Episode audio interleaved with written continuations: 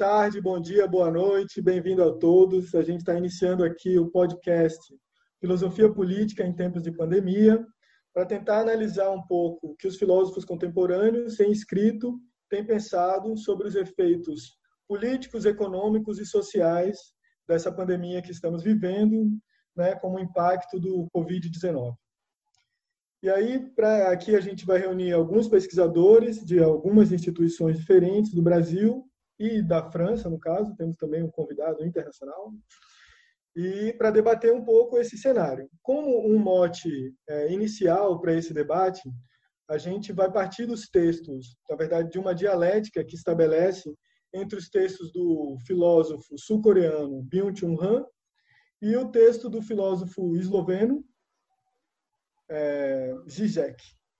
E o tema que surge nesse primeiro momento, para a gente começar esse diálogo, é um pouco do papel da China ou dos impactos que a China vai estabelecer, sofrer e estabelecer no mundo, tendo sido a capital, né, Wuhan, o epicentro desse, dessa nova pandemia.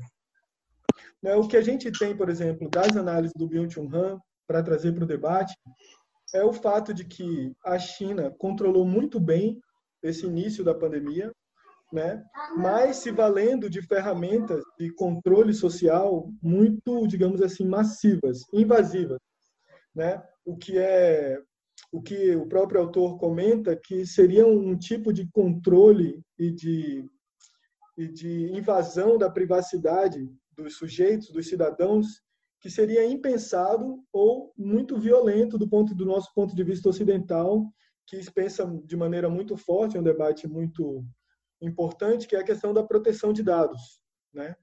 E que o que o Byung-Chul Han coloca é que isso não seria um problema para a população chinesa, porque ela já está meio que acostumada ou submetida né, a uma política estatal de invasão de dados que gera questões, no mínimo, polêmicas para o nosso ponto de vista ocidental, que é, por exemplo, um sistema de créditos a partir das, da, das dinâmicas que a pessoa estabelece dentro da rede da internet.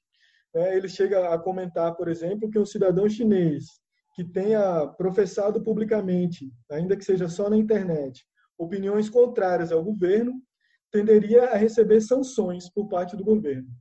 Assim como um cidadão que apoiasse as políticas, que comprasse produtos ecológicos, tenderia a estabelecer créditos que poderiam gerar passagens ou bônus na compra de determinados produtos.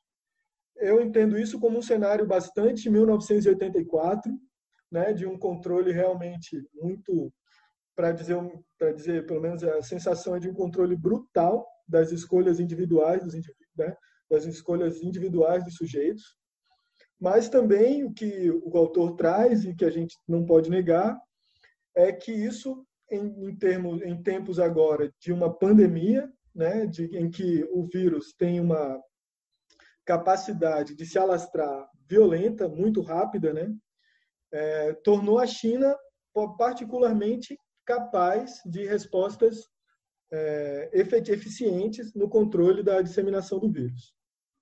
Então, essa seria uma primeira questão que o Byung-Chul Han coloca, que a China, apesar de ser o epicentro da virose, tem lidado de maneira muito melhor com ela do que a Europa, né, para estabelecer um pouco essa dialética de que a Europa é sempre tida como né, o centro da civilização, para não dizer o berço, né, algo como o primeiro mundo, nesse vocabulário que a gente acabou, né, acabou nos sendo imposto essa ideia de um primeiro mundo, né, de um coletivo de países mais civilizados do que o resto do mundo, mas que tem sofrido de maneira muito é, digamos, dramática os efeitos dessa pandemia. Então, seria essa uma primeira questão: até que momento é, é louvável, é aceitável que o Estado interfira na vida das pessoas, mesmo que isso possa se desdobrar numa capacidade de controle maior de um evento como esse, que, que tudo diz é, que vários analistas, biólogos, né, já, já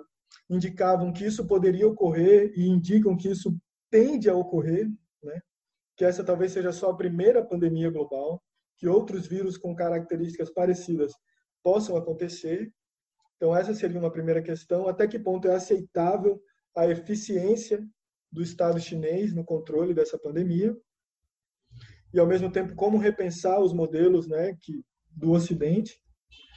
E também é, as colocações do GIGEC, que tem sofrido várias críticas com relação a isso, que talvez tenha é, sobrevalorado um potencial emancipador, político emancipador do vírus, né, e chega a utilizar a imagem cinematográfica de que o vírus poderia ser um golpe a lá que o Bill, no sistema, inclusive no sistema comunista chinês, né?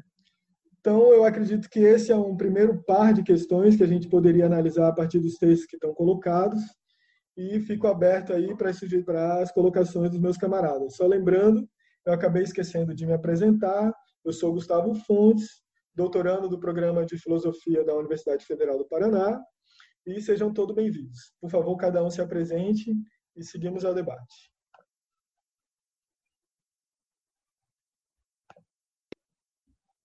Bom, vou tomar a frente então.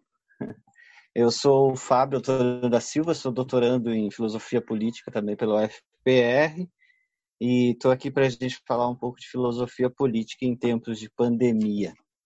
É interessante, né? Essa, essa questão que o Gustavo traz da, das liberdades individuais que aos poucos vão sendo suprimidas graças a essa essa ideia de, de uma proteção geral, né, de um bem maior. Me parece que é bastante isso que motivou a Gambin a ter aquele primeiro movimento que muita gente identificou como negacionista, né? No dia 26 de fevereiro lá, que é o, é o primeiro texto dessa, dessa coletânea sobre de, de Wuhan, ele intitula o artigo dele da invenção de uma pandemia, né? É, parecendo assumir então essa visão tanto negacionista. Mas talvez o, o que seja mais significativo no texto é, do Agamben lá seja essa, essa preocupação que não é livre de razões, né? De um uso político da epidemia para restringir as liberdades individuais e coletivas em tempos que é, o terrorismo já não justifica muitas dessas medidas autoritárias que estavam sendo tomadas ali no continente europeu. Então, não acho que é sem razão também essa desconfiança, né? Do, essa primeira desconfiança do Agamben, é, no dia seguinte foi o, quando o Zizek então publicou esse texto que o Gustavo fez é, menção, né, dando uma visão um pouco mais esperançosa do resultado da pandemia, né, que apesar das mortes, é, ele identifica aquilo, né, assim como nos filmes a humanidade necessita de uma catástrofe, né, para é, repensar o que ele chama de características básicas da sociedade em que nos encontramos, né. Isso, como o Gustavo chamou atenção na visão do Zizek, poderia causar isso que ele chama de golpe mortal ao capitalismo, ao estilo Kill Bill, né? aquele golpe de cinco toques em que a pessoa sai andando, então seu coração explode. Né? Ele usa essa imagem do filme do Tarantino. Né? É, isso que deixa é, o mercado nervoso, na visão do, do então parece impulsionar uma reorganização da economia global criando até mesmo espaço para um novo comunismo. Ele né, diz que como seria a abertura do espaço para o comunismo, mas não um comunismo é, antigo ou como tradicionalmente se, se entende. E ele termina daí esse, esse artigo dizendo: é, pois apenas uma mudança radical poderá nos salvar.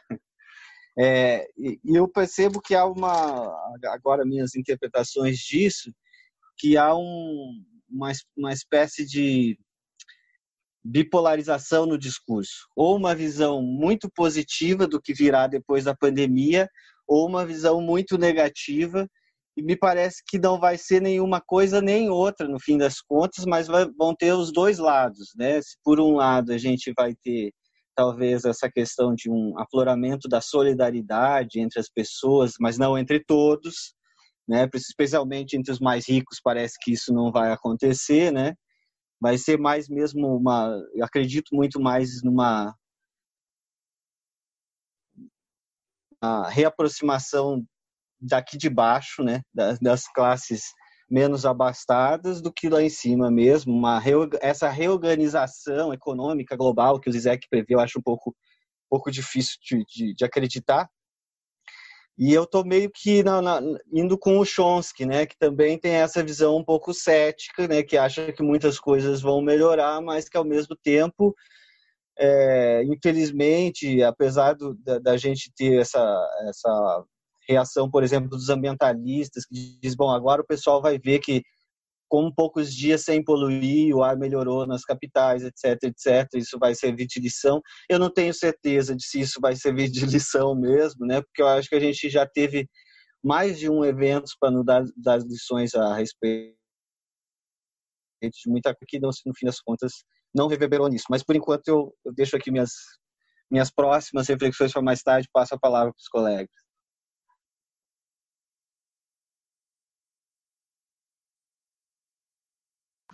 Bom, posso? É, bom, meu nome é Eloy Luz de Souza Moreira, eu sou doutorando em filosofia na, na UFPR. É, pesquiso a dialética negativa enquanto um conceito não só do Adorno, mas presente em outros autores também, como Paulo Arantes. Essa questão da, da China, acho que não, não teria tanta coisa a acrescentar, além do que os colegas já falaram, mas talvez relembrar que, assim, são é, é, alguns motivos, né, que, que destacaram como sendo o Oriente mais capaz de, ter, é, de, de se organizar e lidar com, a, com essa pandemia do que o Ocidente, né. A primeira questão acho que foi bem levantada pelo Gustavo sobre uh, os regimes já mais é, centralizadores de poder de controle, né, nos regimes políticos, então eles são capazes de controlar as coisas melhor, tipo fechar uma cidade inteira, né, que é uma coisa meio meio louca que fizeram lá, por exemplo, em Wuhan.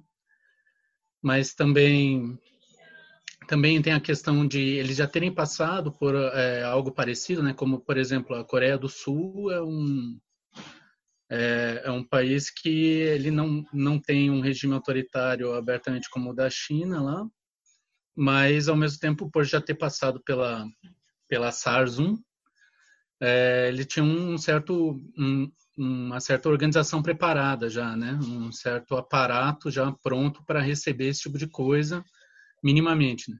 Assim como grande parte dos países orientais, né? Tem uma, uma coisa curiosa que eu soube outro dia que o Japão, por exemplo, não tinha fechado, não sei se fechou já, fez quarentena, mas até pouco tempo não tinha feito e os casos estavam sendo controlados simplesmente pelo tipo de cultura, pelo tipo de cuidado que eles já têm por conta de uma, uma, uma certa vivência desse tipo de coisa. Né? E a China não é diferente. Então, eles tinham esse esse segundo fator que era que é digamos a experiência já histórica né e um terceiro fator que é interessante que já já ouvi algumas vezes falarem é sobre uma certa um certo tipo de filosofia de vida assim derivada do da filosofia de Confúcio, que é uma ideia de, é, digamos, de, de integração, né? de, de vir antes, antes vem o grupo, a sociedade, do que o indivíduo. Quer dizer, uma coisa um pouco inversa do que a gente costuma ver na filosofia ocidental, por exemplo, né? a partir do iluminismo e tal, do, do indivíduo livre, né? aquela ideia do, do indivíduo liberal, no liberalismo, etc.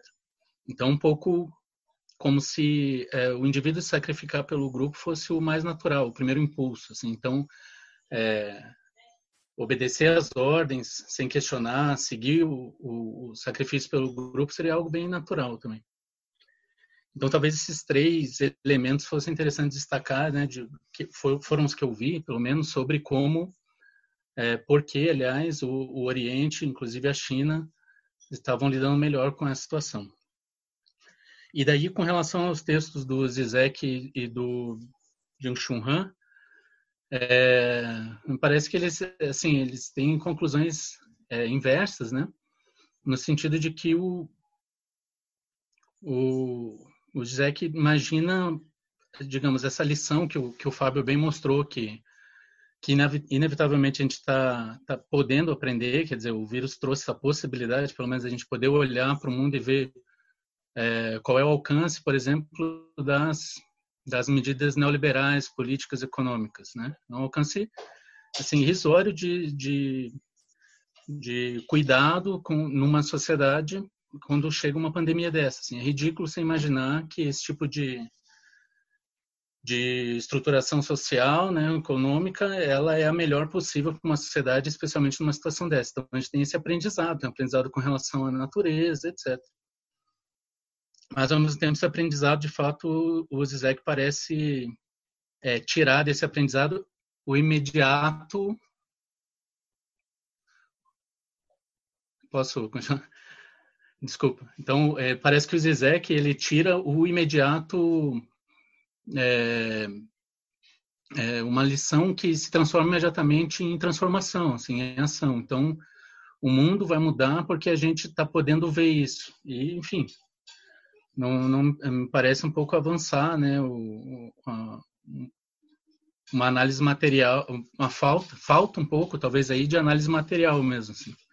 E o Byung-Chul Huang parece ter essa análise material, porque ele parece dizer assim, bom, depois de tudo isso, da China poder cuidar, o Oriente poder cuidar melhor disso, a gente tem é, a, a, a, talvez um, uma consequência imediata de aumento do autoritarismo, que seria é, os estados falarem, bom, então o que a gente tem que fazer agora é, é concentrar o poder, que foi, por exemplo, o que aconteceu na, na Hungria, né? como o Orbán. Então, o Orbán falou: olha, é um momento excepcional, vamos concentrar o poder, fazer uma coisa mais. É, é, mais controlada e mais ou menos como é o modelo do Estado chinês que centraliza o poder. E, o, e a outra consequência que é posterior. Então, assim, agora, o que, que fariam os Estados posteriormente? Justamente o que já falaram também, né? Vamos investir mais em tecnologia de controle, de, é, né, de como é, de fiscalização, etc. Né? Então, só para finalizar, assim, coisas que são muito 1984 mesmo, que é um pouco aquele negócio do, da câmera, daquelas câmeras é, que tem assim no, nos ambientes públicos da China que conseguem é, saber da identidade da pessoa, mesmo que ela esteja de máscara, só por conta do andar, por exemplo, né, do jeito de andar. É, são coisas que já tinham lá antes, assim, e que esse tipo de coisa pode ser fortalecido, tipo, melhor controlar. Então, câmeras que conseguem tirar a temperatura imediatamente e, a partir de um sistema integrado de controle, enviar uma mensagem para todas as pessoas que estão ao redor dessa pessoa e dizer, ó, oh, essa pessoa está ela está com a temperatura muito elevada, perigosamente se afastem. E todas as pessoas recebem um, uma mensagem imediatamente, assim, é um um nível de controle tecnológico absurdo que pode, daí, como uma consequência posterior, né, desse desse momento de pandemia, se fortalecer bastante no Ocidente como é, desculpa para a segurança, né, tendo como o modelo chinês como exemplo. Né? Mas é isso. Desculpe ter me estendido. É, toda essa, essa preocupação que a gente tem tido com o controle da, do que a tecnologia vai fazer a partir de agora, né, de acordo com as coisas que o, que o Churran traz para a gente, os questionamentos que, que o Churran traz. A gente vai ter que levar em consideração muitas das nossas próprias qualidades, daquelas coisas que nos tocam mais de perto, como, por exemplo, o problema da, da violência, da segurança, como a nossa necropolítica da polícia, né? como a polícia necropolítica que a gente tem vai se utilizar dessas ferramentas e o combate que a gente vai precisar fazer a, a respeito disso. Porque se, por um lado, ela pode conter alguns tipos de, de violência um pouco mais generalizada, ela também vai ser palco, ela vai ser a ferramenta principal para coibir manifestações, dispersar muito mais facilmente, e isso vai trazer né, repercussões muito graves no nosso sistema democrático. Isso que a gente entende como sistema democrático. Mas a outra coisa que eu queria também pensar, trazer com vocês, é que independente de que o que eu tenho medo é que a gente comece a fazer alguma futurologia pós-pandemia que, que de certa forma vai ser inútil, vai ser meio que raso. Qualquer coisa que aconteça pós-pandemia, ela vai ser criada agora, ela está sendo criada agora. Então, se vai haver algum tipo de solidariedade maior entre as pessoas, se vai haver algum tipo de mecanismo que de, de, de auxílio entre as pessoas, se, se o liberalismo vai sair mais forte, enfim, tudo isso está sendo construído agora. Não tem uma fórmula mágica que, ah, pós-pandemia tudo vai ser diferente. Não é bem assim. Tudo que vai acontecer pós tudo isso está sendo construído agora. Se agora a gente conseguir construir as bases para que, passado esse período mais crítico, essa rede de solidariedade continue, é, as formas de, de inclusão, de, de, de, de inclusão das pessoas mesmo aconteçam, tudo isso tem que ser criado agora Não tem um, um pós que vai resolver isso. Não, vai ter um, um milagre pós-pandemia ou uma solução que vai vir de cima para baixo novamente. Ou todo mundo vai se dar conta da importância que tem é, acabar com o sistema capitalista, porque ele que fornece toda essa desigualdade, é ele o responsável por toda essa desgraceira. Se tudo isso não for construído agora, enquanto tudo isso está acontecendo, depois não vai ser feito. Porque é agora que a coisa está apertando, é agora que a ferida está sendo tocada. Quando tudo isso passar e essa dor deixar de ser tão latente, as pessoas não vão estar mais preocupadas com todas essas questões como estão se dando agora. Então é preciso que agora a gente comece a fazer algum tipo de reflexão para que quando passe essa pandemia e toda essa coisa mais aguda, mais que a gente está sentindo agora, essas questões possam ser trabalhadas de fato. Se a gente começar a apresentar agora e mostrar os possíveis caminhos que podem ter se a gente seguir por, uma, por, por um viés mais socialista, e agora com bastante medo dessa palavra, né, socialismo, enfim, mas se a gente conseguir seguir mais por esse caminho agora, começar a lançar as bases para um esclarecimento agora, mais tarde vai ser muito mais fácil para as pessoas poderem entender isso. Mas, ao mesmo tempo, tudo isso tem que ser feito de forma que não seja mais um bando de intelectual querendo passar para pessoas que não têm o mesmo acesso à educação, simplesmente seu ponto de vista. Tem que ser um, um, uma coisa bem horizontal mesmo, para que para que a semente seja plantada de fato e a gente possa sair desse cenário de uma forma melhor. Eu não, eu não vejo de bons olhos a, a, a análise do GIGEC, porque me parece uma coisa meio milagrosa, e tampouco contribuir, e vamos continuar debatendo, gente. Obrigada. Bom, boa tarde, boa noite, bom dia também a todos e a todas. É, meu nome é Gabriel Capuri da Rocha, eu sou doutor em filosofia pela UFRN, sou professor do Instituto Federal do Sertão Pernambucano.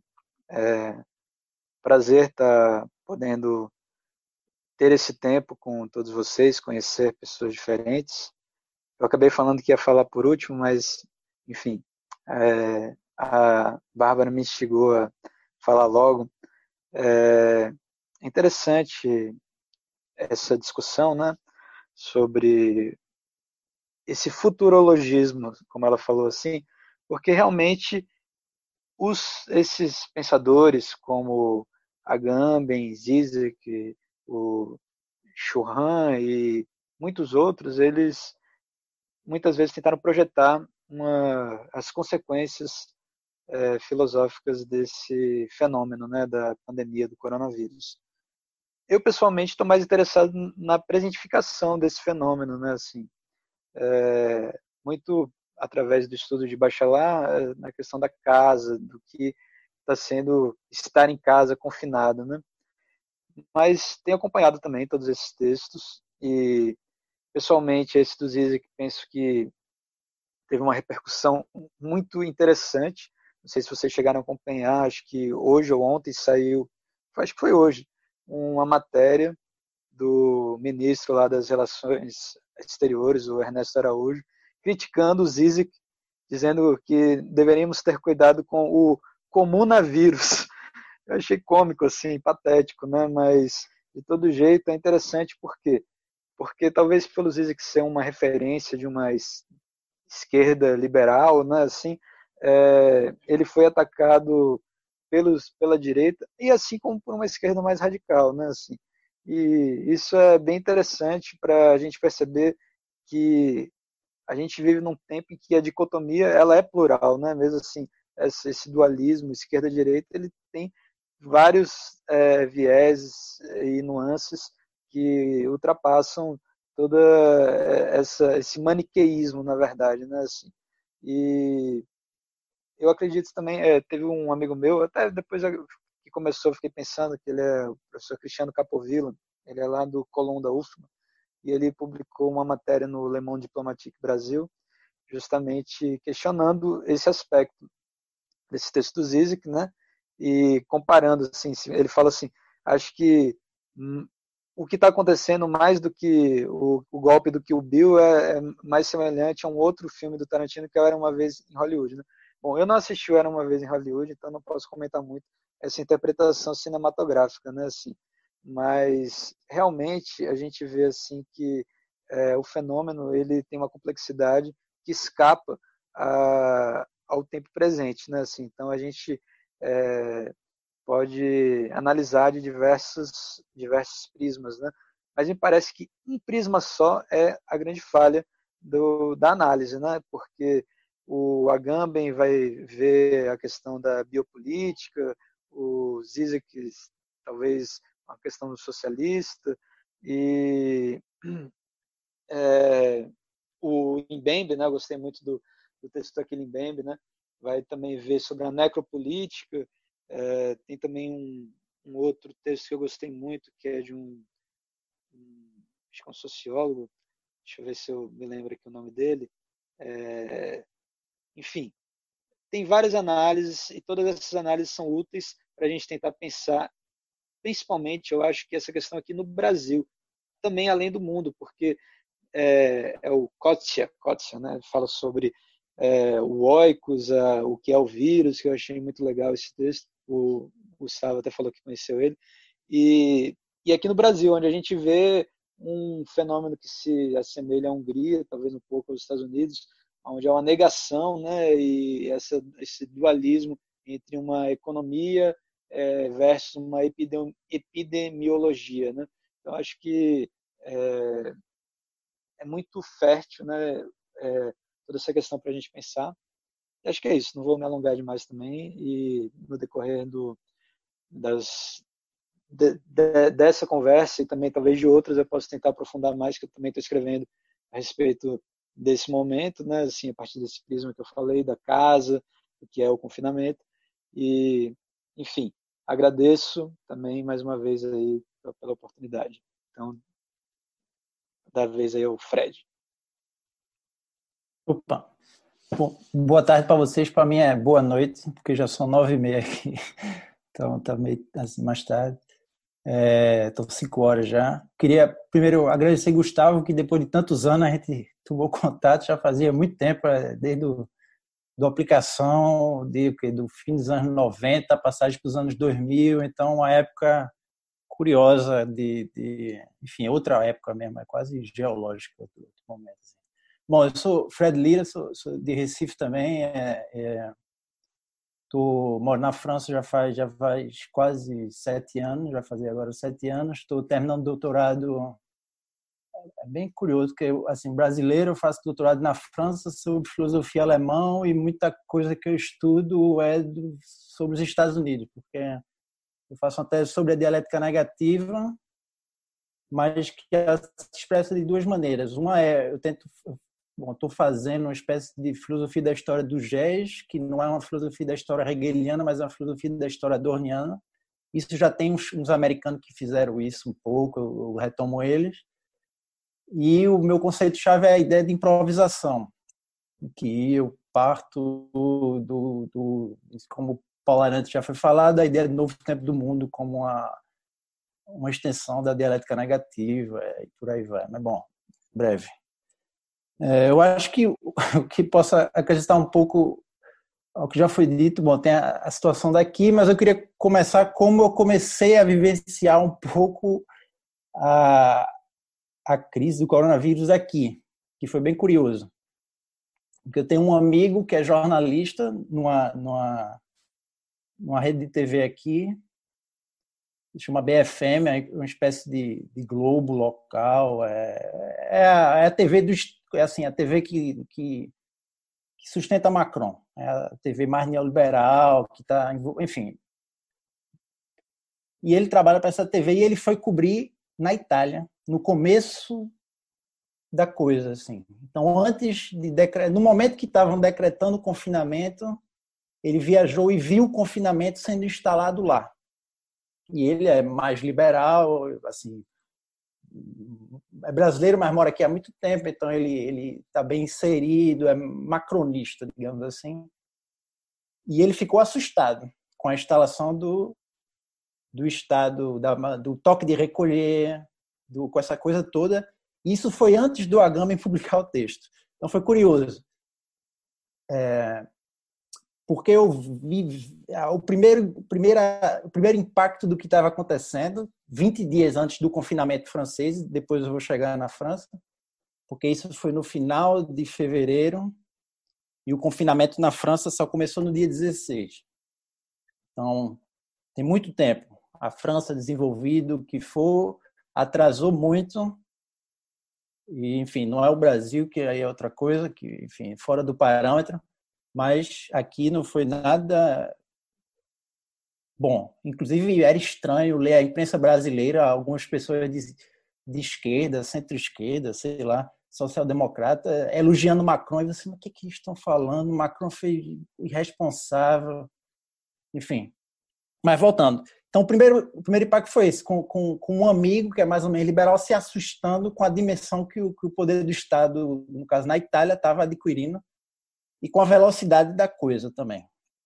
Então, ele volta e fica confinado antes de todo mundo, porque ele, ele tinha sido contato, então ele fica confinado e, e ele está confinado basicamente desde fevereiro por causa por causa disso. Já faz quase três meses de confinamento é, deve estar fazendo isso. Três meses de confinamento.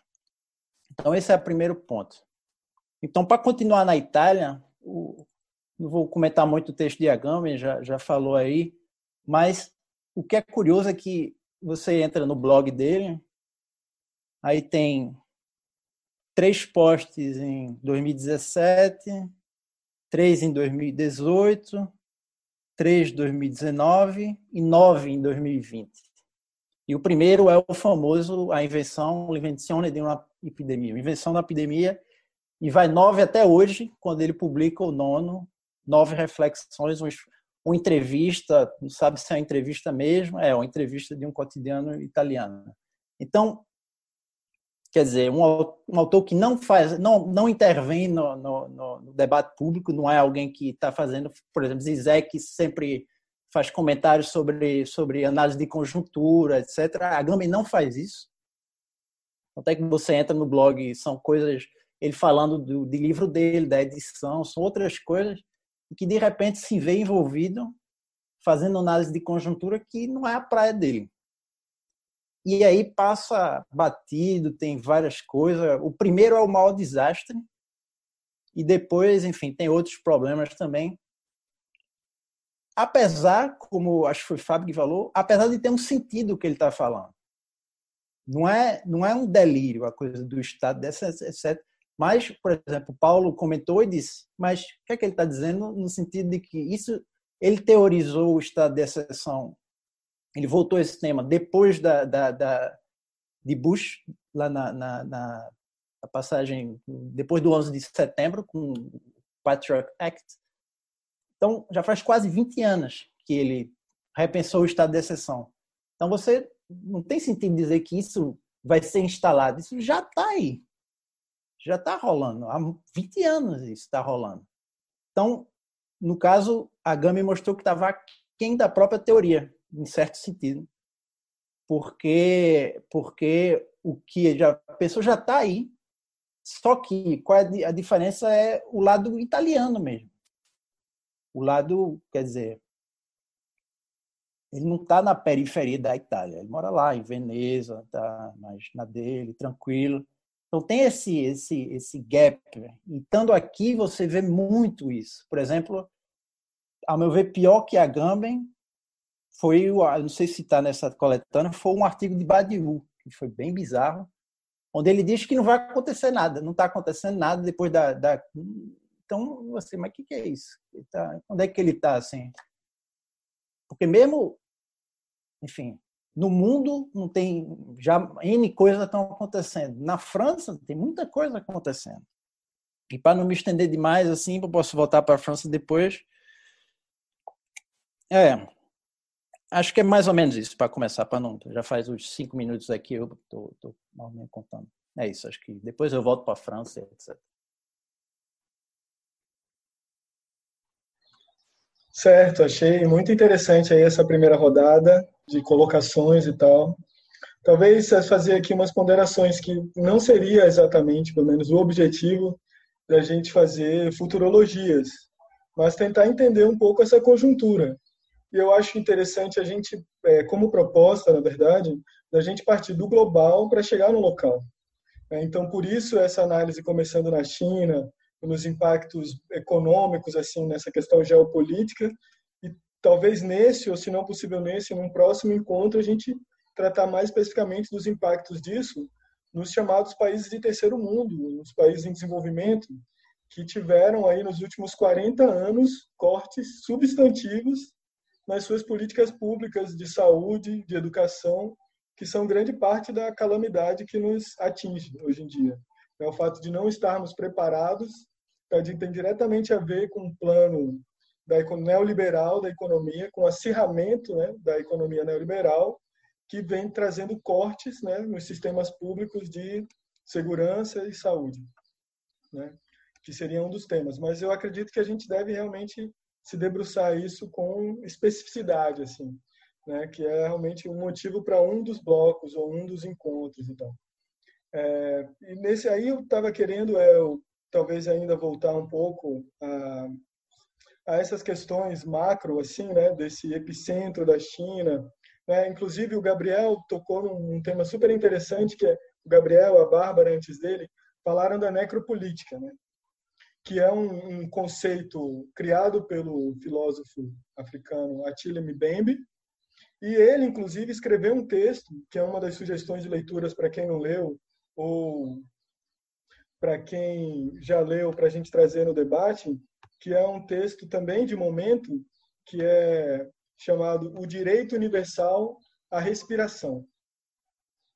Então, é uma sugestão também, porque ele vem trazer essas questões no sentido de talvez um acirramento né, da necropolítica de muitos estados por conta né, porque existe um mito né e um mito que todos talvez está no inconsciente coletivo que é a ideia de que por ser o vírus uma força biológica epidemiológica ele não faria distinção de classe não faria distinção de cor ou classe mas o que o Mbembe vem trazer e vários analistas vêm trazer é que na verdade é uma metáfora que eu achei muito interessante o que o vírus vem nos dizer, vem nos dizer é que estamos todos no mesmo mar, mas não no mesmo barco.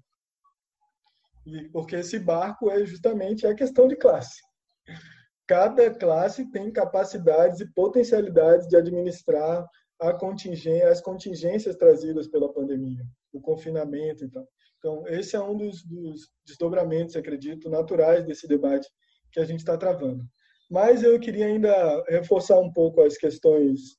Assim, um, um tema importante, eu acho, a colocar com relação ao texto do Agamben, que foi tão criticado, é, e é uma questão importante, por exemplo, na coletânea de A Sopa de Wuhan, de Wuhan todos os textos são datados.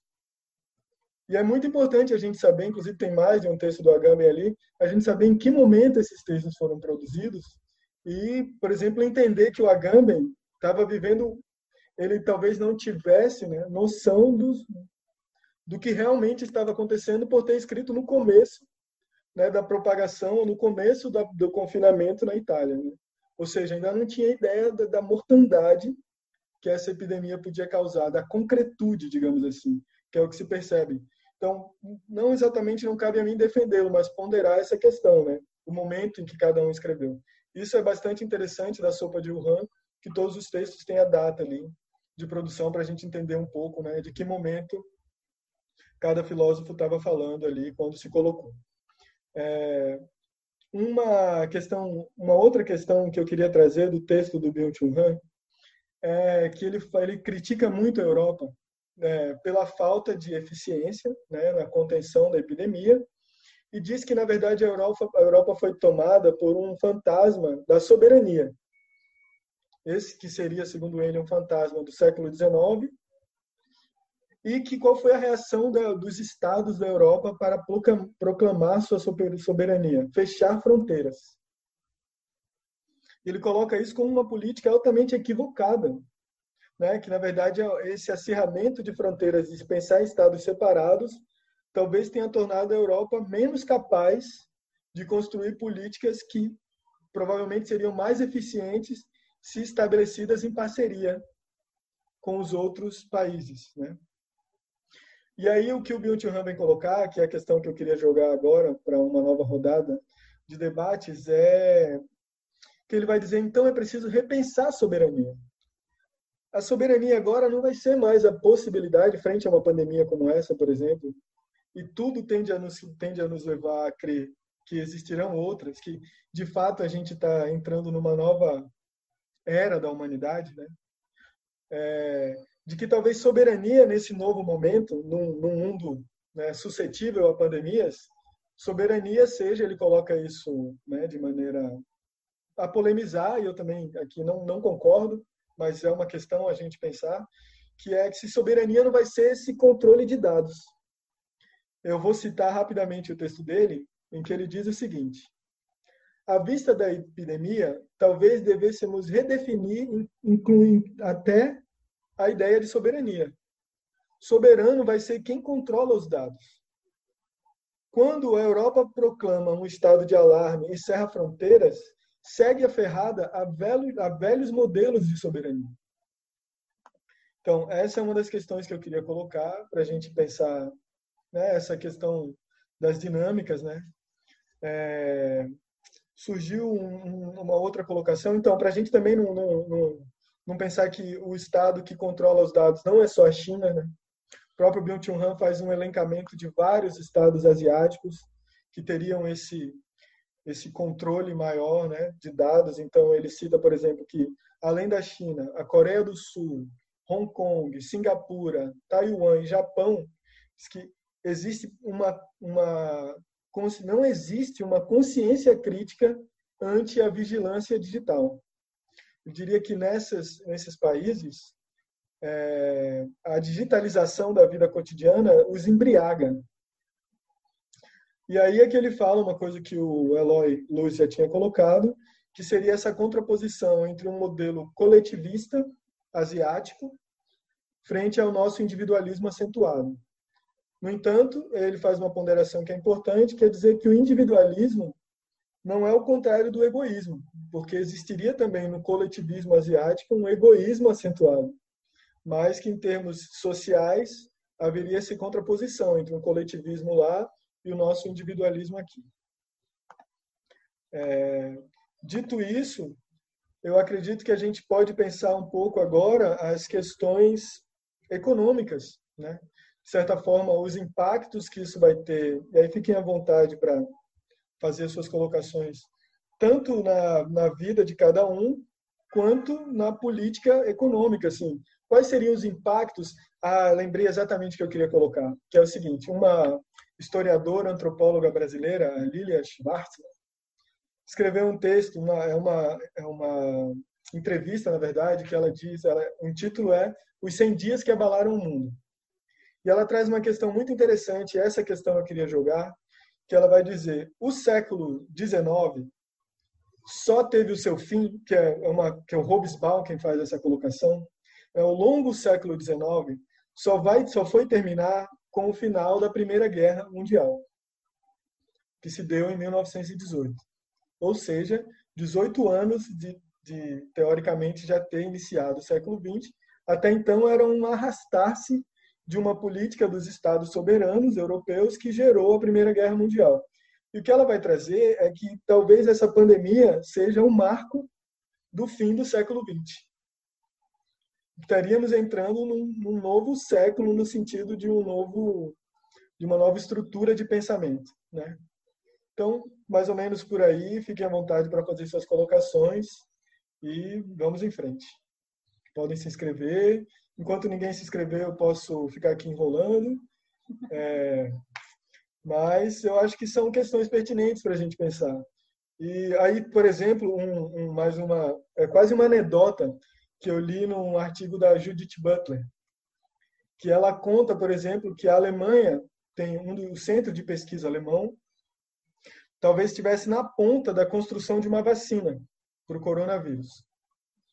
E eles receberam a indecente proposta do presidente dos Estados Unidos de uma compra total dos, da patente da vacina.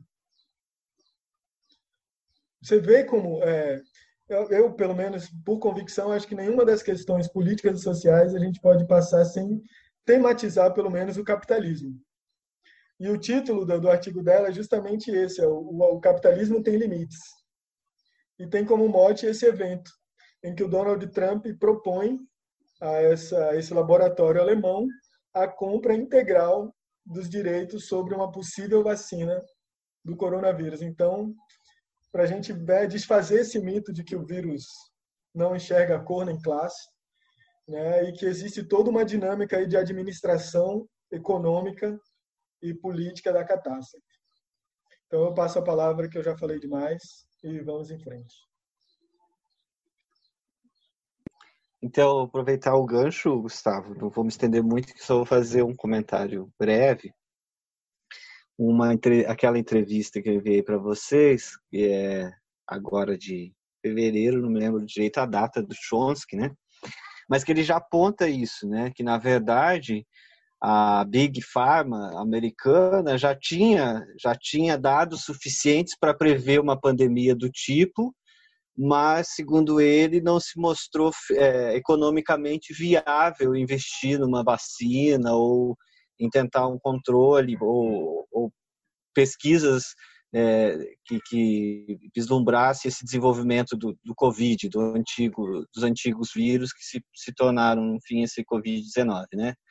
É, só para mostrar, então, que, na verdade, a gente está, né, a partir desse diagnóstico que ele faz, a gente está colhendo já os frutos dessa, dessa se, agora é, o discurso dos políticos é vida ou lucro, né? Até tem um livro do Chomsky de 99 que é isso, né? Lucro ou as vi, ou vidas, algo assim em português saiu.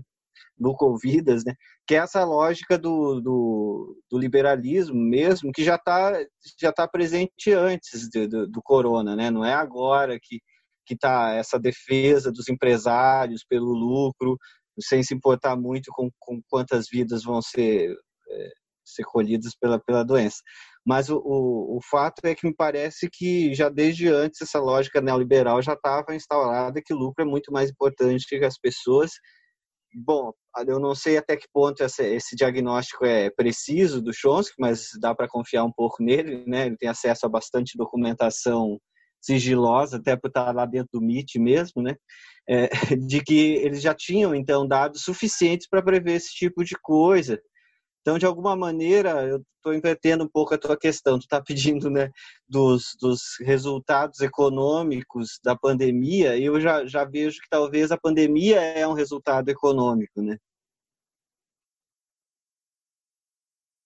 Bom, coisa da soberania e depois eu volto é a questão curiosa. Quando ele fala da Europa, assim, é...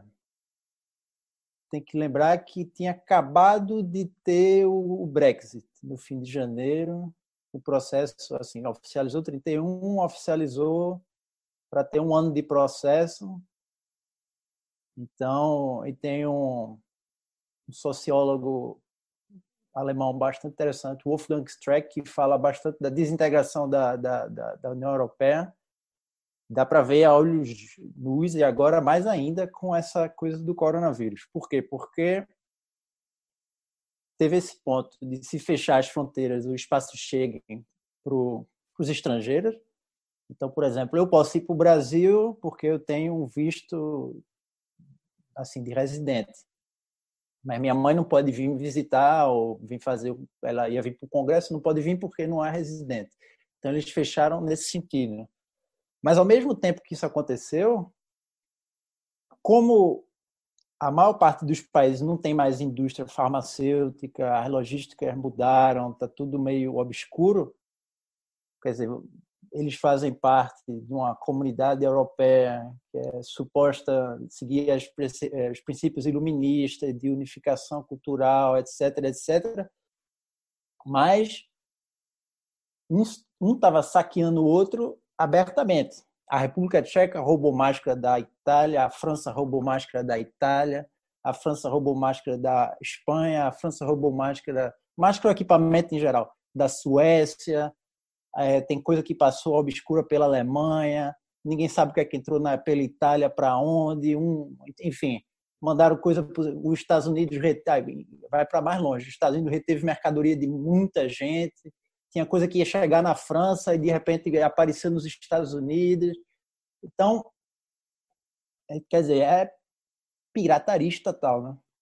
eu acho que o nome é mais ou menos esse que, que tem que dar. E, e isso numa situação de crise extrema. Então, se você tem uma, uma, uma certa unidade, que é um teórico apenas, estava cada vez mais, além do mais, o Banco Central Europeu era cada vez mais independente. Então, as pessoas, enfim, é difícil você. Como você vai defender isso contra os nacionalistas, que são geralmente de, de direita, como a coisa no Brexit, o que estava tendo na, na, na, na, Itália com Salvini, a, a extrema-direita francesa, Orbán, etc. É difícil você contra-argumentar quando você vê o outro país roubando e o outro lado da coisa. Porque, por exemplo, a França está previsto o PIB cair, por enquanto, que deve piorar a previsão, mas cair 6%. 6% a maior queda desde a Segunda Guerra Mundial. Eu não sei na Itália, nos outros países, mas a, Itália e a Espanha devem cair por aí ou mais também, o Sul. E eles estavam discutindo medidas de, de, de de financiamento da dívida entre os países europeus. Só que os países do Norte, que é onde os bancos se concentram, a Holanda e a Alemanha, basicamente, mas, enfim, sobretudo esses dois, vetaram e o, o primeiro-ministro finlandês disse antes de ontem, não sei mais exatamente quando, mas esses dias, ele disse que entre, entre dividir as dívidas e sair do euro, ele sairia do euro. O primeiro-ministro da Finlândia, eu desenvolvido, Diaba 4. Então, essa questão econômica de soberania e de, de, dessas, isso é outro ponto. Não dá para fazer futurologia, você só vê sinais de onde as coisas podem pipocar. Porque é, é, vai ser difícil manter uma União Europeia, por exemplo, depois disso. O Duran, já, né? Como é que você mantém uma, uma coisa, com que confiança e tal um Estado, a população vai ter numa situação dessa? E a coisa do, do, do, do, do Mbembe tem, é, eu acho interessante, e, e puxando para aqui também, porque é, ele pensa muito, como ele vem muito aqui, ele publica o, o livro dele numa, numa, numa, editora francesa, então ele está sempre em contato com as coisas aqui. Então, o confinamento, por exemplo, irrestrito, ele funciona basicamente para dois terços da população. O outro um terço está aí trabalhando, que são os entregadores, os Uber Eats, os supermercados, os trabalhadores do supermercado, logística e tal, estão trabalhando eu, se eu sair, eu tenho que imprimir um documento com a hora assinada e eu só posso sair em um raio de um quilômetro da minha casa. Se eu sair mais, eu sou multado em cento e tantos euros. A segunda multa é 1.500 euros e a terceira é cadeia. Então, é, o que é que está acontecendo? Existe, bom, tá, eu, tô, eu moro em Paris, mas ao norte de Paris tem uma cidade, um distrito chamado Saint-Denis, e esse distrito é o mais pobre e, e desigual da França. Basicamente um distrito árabe e, e negro, de imigrante e tal. Esse distrito, ele, por coincidência ou não, ele é onde tem mais gente sendo multada.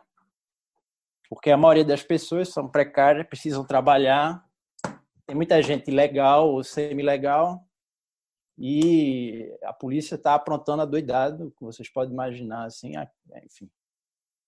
A situação, é, a proporção é diferente, mas parece, às vezes, o, o Brasil, devido, é claro, não é a mesma coisa.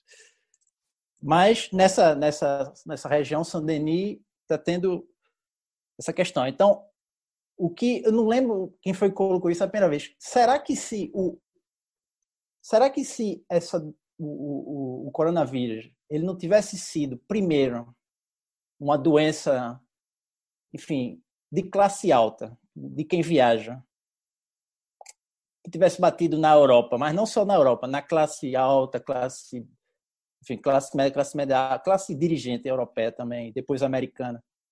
Se fosse uma doença africana, ou, ou latino-americana, ou mesmo filipina, esse lugar, não ia ter essas medidas todas. Então tem esse lado da classe e tem um lado interno à situação já, como, por exemplo, essa divisão social que está tendo num país feito a França, onde os negros e árabes trabalham e são multados e presos, e os outros, ou quem é estudante como eu, pode ficar em casa tranquilo, ou mais ou menos tranquilo.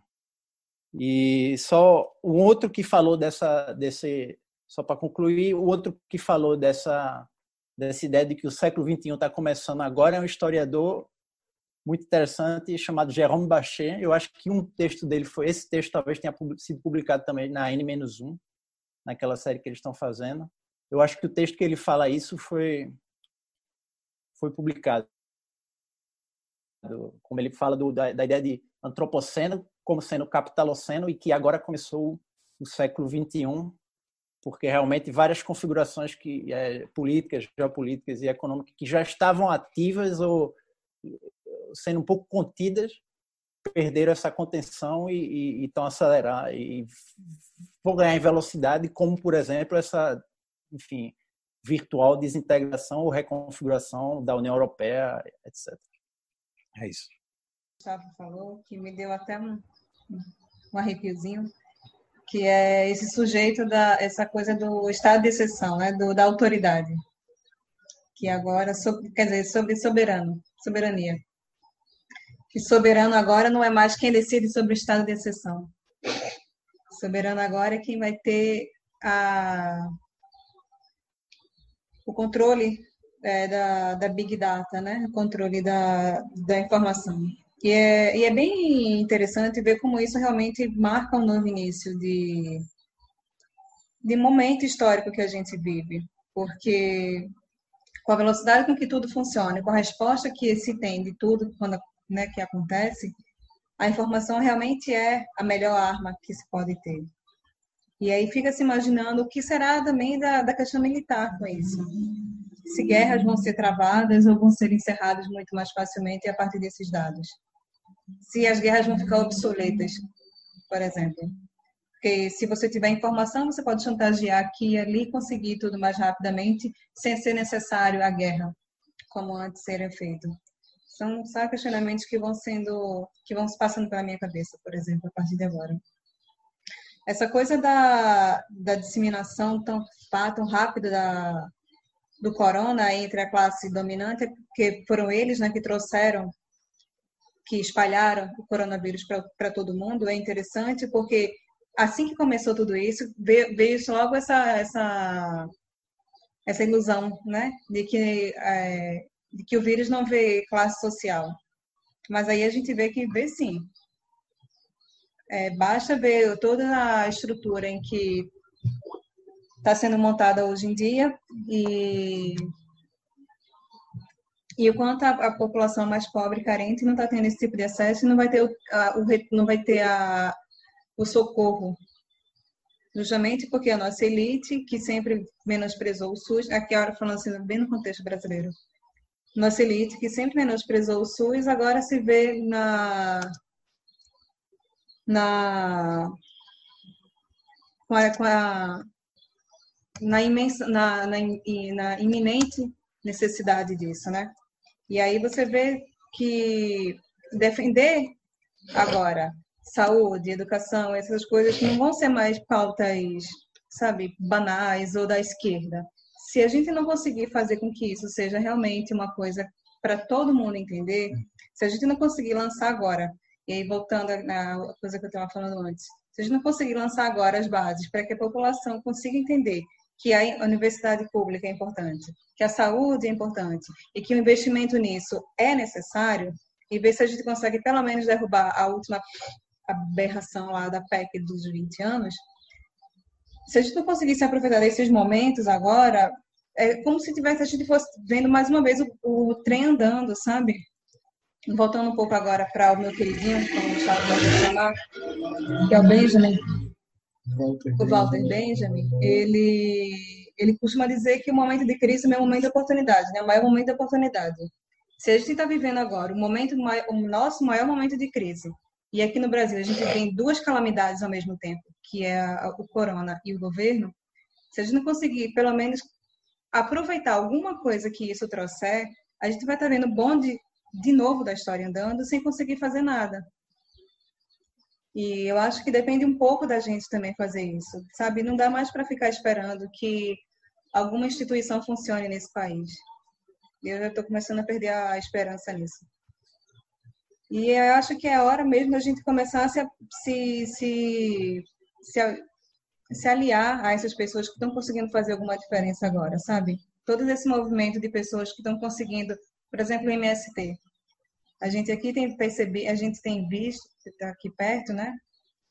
Que com, a, com o Armazém do Campo, que é a loja que eles abriram aqui em Recife, é, aqui do lado, né? A gente não está em Recife, mas enfim são toneladas de comidas distribuídas diariamente. Para quem não está sendo, para quem não tem dinheiro, para quem não tem grana, para quem esse maldito 600 reais não está chegando, né? E se a gente conseguisse fortalecer esse tipo de luta e tantas outras que estão acontecendo agora, no momento só me vem isso na cabeça. Mas se a gente conseguir fortalecer esse tipo de luta e conseguir transformar isso realmente numa rede real de solidariedade que se estenda por mais lugares e, e, e, atinja mais pessoas, eu acho que a gente vai ter conseguido fazer, ter tido um bom uso dessa crise. Vai ter conseguido a oportunidade que a crise nos deu, a gente vai conseguir ter feito alguma coisa realmente de boa com ela. Mas é isso.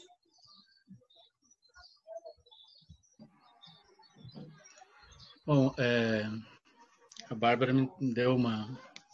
me chegou também a falar que ela Primeiro que, assim, essa questão da MST, o, uma, eu tenho uma amiga que ela tem, ela tem comércio, é uma panificadora, e aí ela, é, depois que eu, eu postei lá um, uma notícia do MST distribuindo toneladas de alimentos, né, por todo o Brasil, inclusive, ela, ela postou dizendo o seguinte, olha, só aqui nos meus fornecedores, só o MST, o Terra Viva, né, sabe, o leite, e outras coisas, né, outros produtos, só eles não aumentaram o preço, todos os demais aumentaram. E são eles que estão doando, inclusive, não quer dizer, eles não aumentaram o preço não é porque eles não precisassem, digamos, a partir da lógica de, é, da, da, do mercado mesmo, né?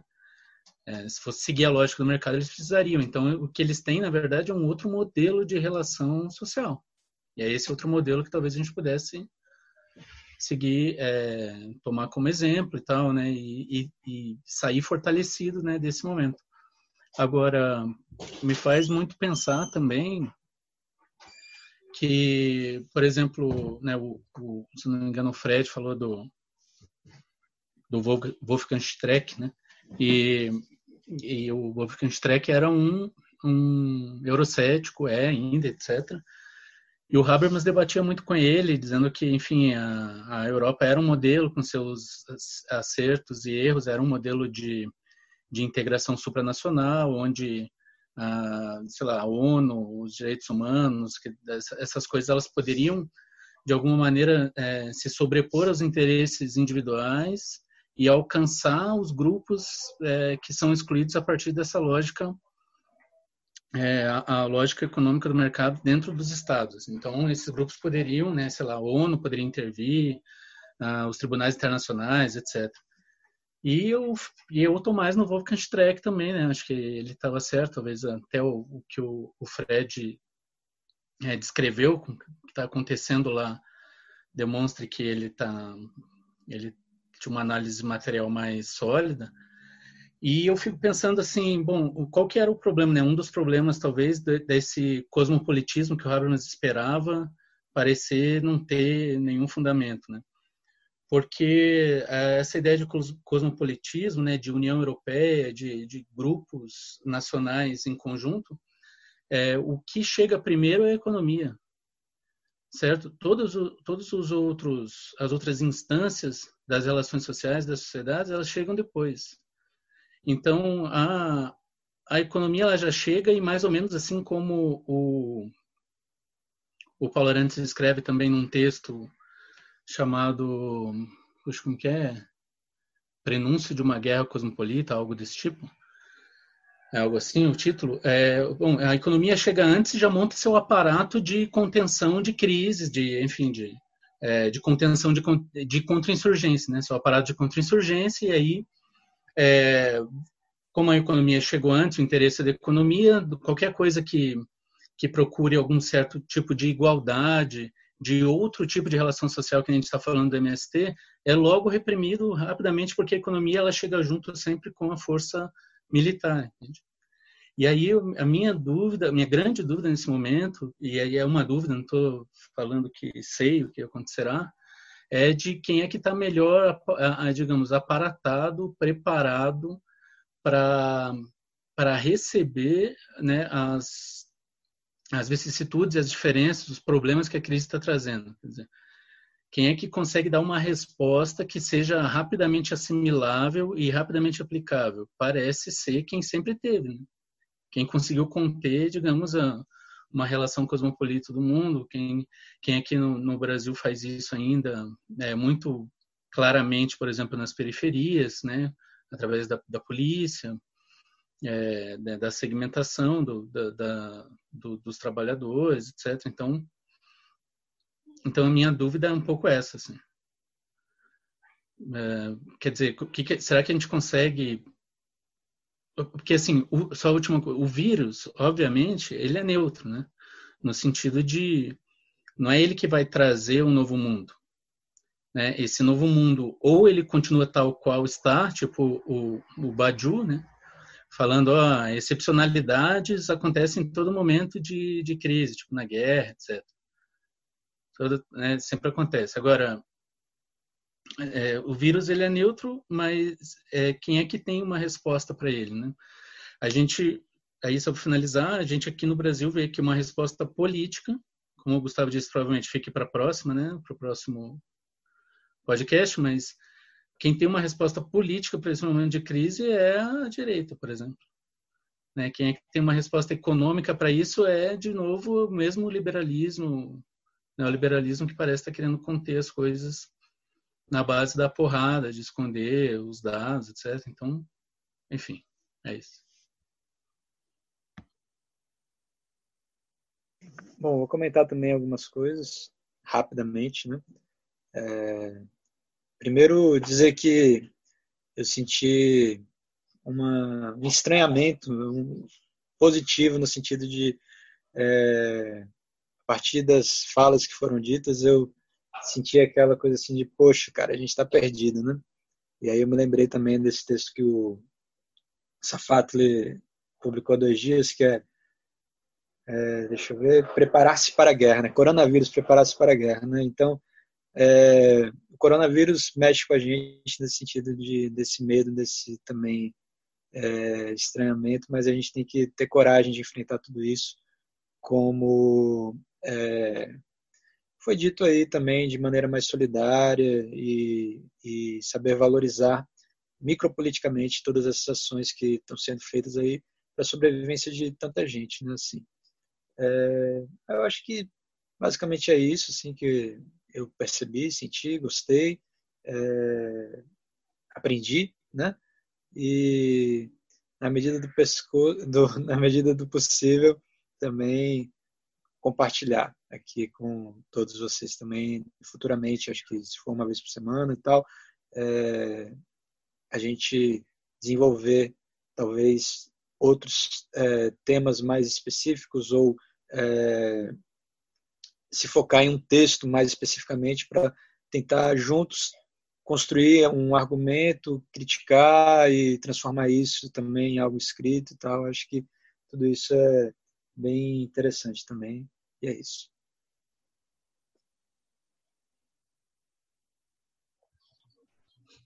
Ok. Então, meus caros, eu acho que a gente vai passando aqui para uma rodada final, né, de é declarações finais, assim, de encerramento desse nosso primeiro capítulo de filosofia política em tempos de pandemia. Acho que o bloco temático que a gente acabou construindo juntos, que não foi previsto anteriormente, seria esse das origens na Ásia, né, o Covid-19, a pandemia. Então, a pandemia, das origens na Ásia aos impactos na Europa. Big Data, privacidade, controle, direitos individuais e coletivos. E vamos acenando para um próximo, um próximo encontro, provavelmente na semana que vem, se possível, se todos estiverem disponíveis, em que a gente poderia ter, mas constrói-se isso coletivamente, existe uma proposta inicial de pensar o trabalho né, e as questões de classe, mais especificamente, a partir desse cenário de pandemia. Então, por hora, eu gostaria sinceramente de agradecer a presença de todos. Acho que a gente trouxe questões que eu acredito muito relevantes para o debate, né, que até um pouco a gente nesse primeiro momento se deteve mais nessa geopolítica né, da pandemia. Né, acredito que há questões do cenário europeu, por exemplo, que a gente talvez não tivesse acesso aqui do Brasil, né, de como está sendo instalada essas as questões, por exemplo, de uma de uma pirataria estadual, né, estatal ocorrendo, não chegou aqui para para nossa mídia, para os nossos veículos em geral. Então, é interessante a gente entender um pouco esses, né, esses impactos e debater esses textos que que são muito relevantes, acredito, né? Começamos aí com Byung-Chul Han, Zizek, mas também entramos nos textos do Agamben, né? É, vários foram colocados, o, textos franceses que eu nem tinha conhecimento. É, o, enfim, é uma infinidade de textos. Então, acredito que nesse primeiro momento foi um exercício interessante para a gente pensar esse ponto de vista macro da pandemia, né? E nos próximos a gente talvez possa ingressar em temas mais específicos, né, que impactam mais diretamente, por exemplo, a nossa vida. E eu sugiro a gente pensar o trabalho, porque uma das coisas mais dramáticas é esse recorte de classe que a pandemia vem trazendo, ou o recorte, na verdade, já existia, ela vem simplesmente desnudando, digamos assim, né? E você vê, por exemplo, as questões do trabalho, do, do que o G7 Souza, eu acredito que o Paulo Arantes também chamou do precariado, né? Então, pensar um pouco esses impactos da, no ambiente do trabalho, no universo do trabalho da pandemia. É, então, fica esse convite, espero contar com a presença de vocês para os próximos e passo agora para uma rodada de colocações finais para que a gente possa encerrar esse nosso primeiro encontro, que mais uma vez agradeço, acredito que foi muito produtivo. Espero que quem esteja nos escutando possa ter entendido um pouco mais do que está acontecendo, né, a partir do debate desses textos. E até a próxima. Mais uma vez agradeço. Passo para a rodada de encerramentos. Deixa eu aproveitar o microfone aberto. É, obrigado, gente, por né, a gente ter debatido um pouco, ter, ter ampliado um pouco essa, essa discussão. Eu acredito realmente que é todo mundo junto e, e procurando entender e procurando trazer um pouco mais da própria visão que a gente pode realmente entender o que é está acontecendo e ser um pouco mais receptivo também com tudo que começar a rolar a partir de agora. É, eu fiquei com muita vontade, Gabriel, de discutir com você o texto do Vladimir, que também li ontem. Tem alguns pontos que eu achei bem interessantes, alguns eu não concordo, outros eu acho que é mais do mesmo. Mas acho que alguns lá me deixaram bem instigadas e acho que seria também uma boa para a gente fazer isso depois. Todo mundo também, se quiser, claro. É, e eu, eu agradeço também a oportunidade de ter participado e espero ver você outras vezes. Beijo, tchau. Então é o seguinte, obrigado pelo convite, parabéns pela iniciativa de fazer o podcast. Eu acho que a gente tem que pulverizar mesmo, tem que mandar um monte de coisa aí na rede também, disputar espaço, é, preencher com, com, com a nossa visão de mundo, acho. É, agradecer quem, quem vai ouvir o podcast, é, pedir que, que acompanhe esses textos que a gente está tá indicando aqui, todos esses autores que eu acho que são todos, seja para criticá-los ou para eles ajudar a gente a pensar a, a nossa, nossa situação, eles são interessantes. E, e é claro, acho que antes da gente fazer futurologismo, a gente precisa torcer por ter futuro, né? que é esse é o, é o grande mote agora, a gente torcer para ter o futuro e se cuidar por isso. É claro que eu tenho esperança que tudo vai passar do melhor jeito possível, mas, no entanto, todavia, é, a gente vai ter que é, trabalhar junto, até nessa conscientização das pessoas pelo, da gravidade do, do tema, né?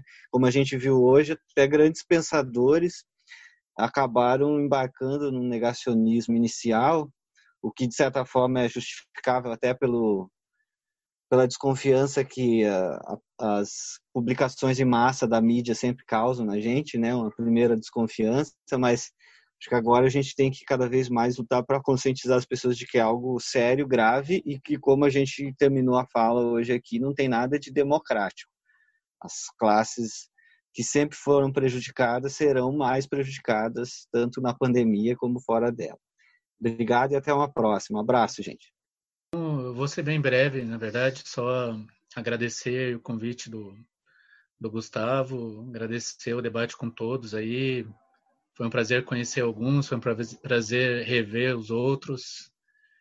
E acho que vai ser bem proveitoso a gente continuar esses encontros aí, tanto quanto possível. Obrigado, viu, gente?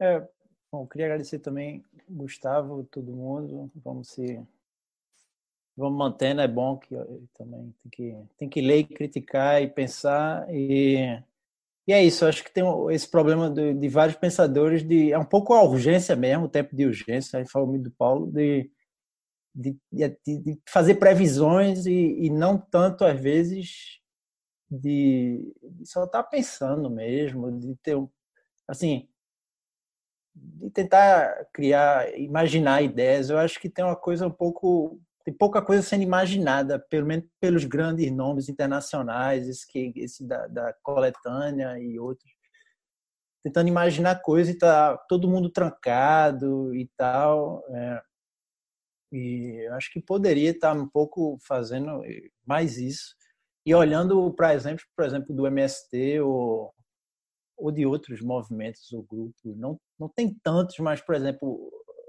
os zapatistas estão fazendo coisa legal lá no México, por exemplo. E o presidente do México, que era esquerda, assim, um pouco.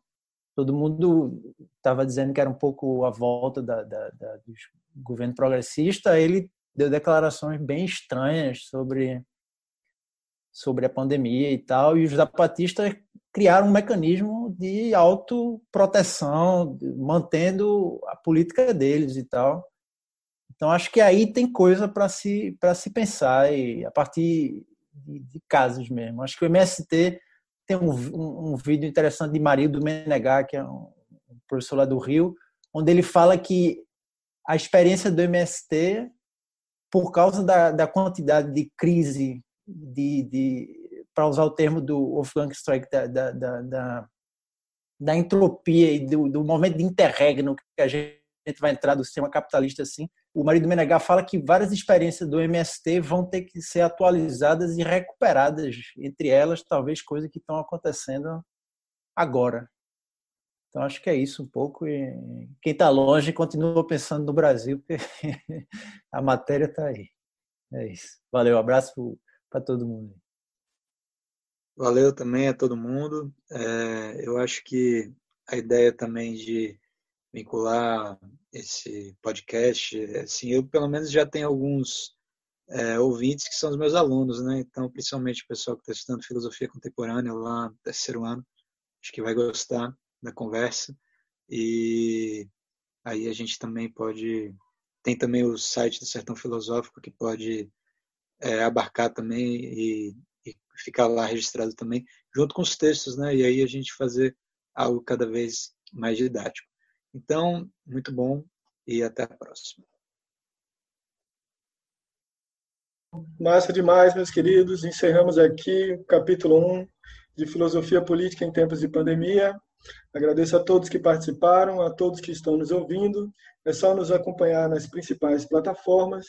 Estaremos para estar presente esse podcast e vão haver próximos. Forte abraço, viva o pensamento crítico, até mais.